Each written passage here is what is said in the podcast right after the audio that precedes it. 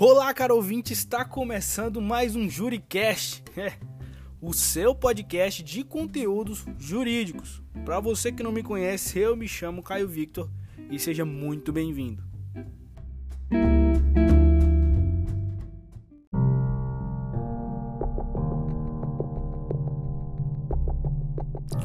Hoje nós iremos fazer uma breve discussão sobre o documentário e curta-metragem Ilha das Flores, produzidos no ano de 1988.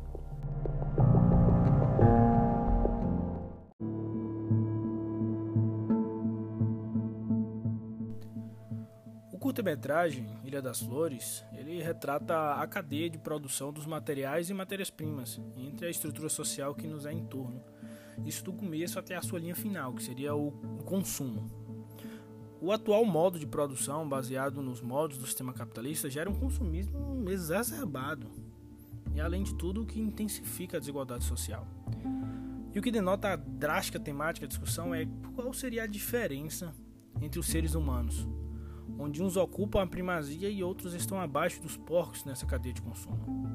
E o Culto descreve que a diferença entre os seres humanos e os animais além do telencéfalo altamente desenvolvido e o polegar opositor, seria a liberdade.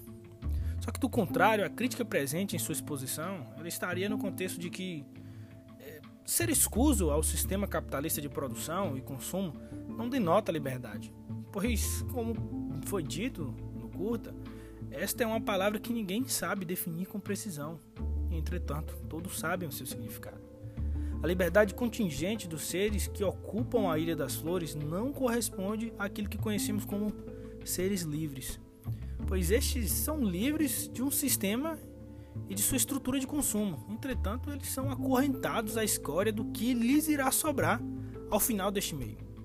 E do contrário, o que é trago o contexto pelo culto, é possível perceber que a estrutura de proteção social não alcança aqueles que não possuem um ticket de entrada, que seria o dinheiro.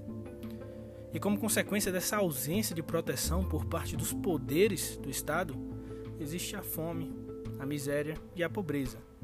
Contrariando tudo que é exposto pela Constituição Federal em seu artigo 5 inciso 32 e também no artigo 170 caput, que são a base do Código de Defesa do Consumidor.